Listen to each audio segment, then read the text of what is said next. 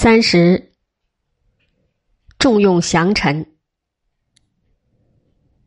多尔衮坐镇北京，驱策阿济格、多铎、豪格等人扫荡李自成、张献忠，消灭福王的朝廷，又让多铎的副手伯洛分兵收降在杭州的陆王，赶走在浙东的鲁王。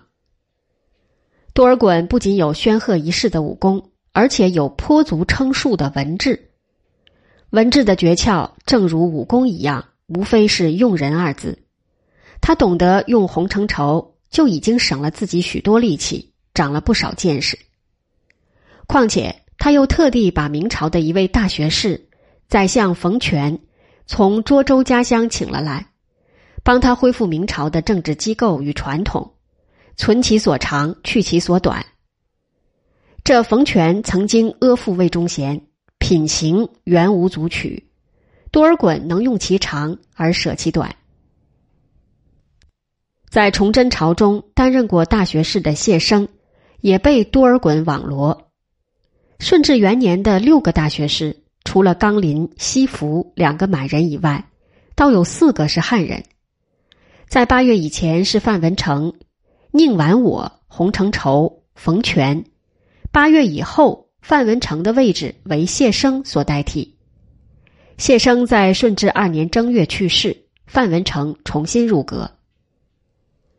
多尔衮在顺治三年特别提拔了一个宋权，这宋权在崇祯自杀的前三天就任顺天巡抚，抵抗过李自成，却降了清。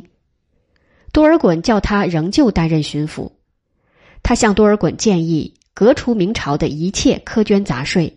只留明神宗万历初年的正额，又建议把明朝的军民分级制度取消，不再强迫有军籍人家的子弟当兵。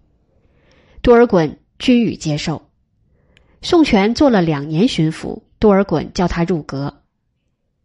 除此几人以外，多尔衮又重用金之俊、王永吉、党崇雅、方大友等人。这些人均无多大建树。有点小聪明而已。金之俊是崇祯的兵部右侍郎，降了李自成，又降了清。相传他在降清以前，向多尔衮提出了十从十不从的条件，其中最重要的是男从女不从，生从死不从。男人的服装与头发照清朝的规定，女人则仍旧沿袭明朝旧有的风俗。男人活的时候穿长袍马褂，戴凉帽，留辫子；死了进棺材，仍可额冠博带，宽袍大袖，打扮成像一个明朝的鬼。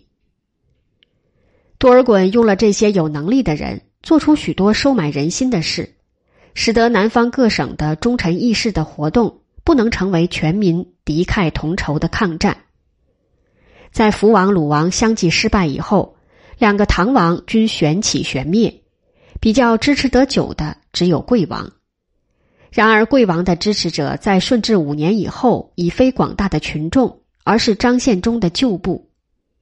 同时，却有郑芝龙、李成栋、孔有德、吴三桂、洪承畴等出死力帮助清朝，来消灭两个唐王与一个贵王。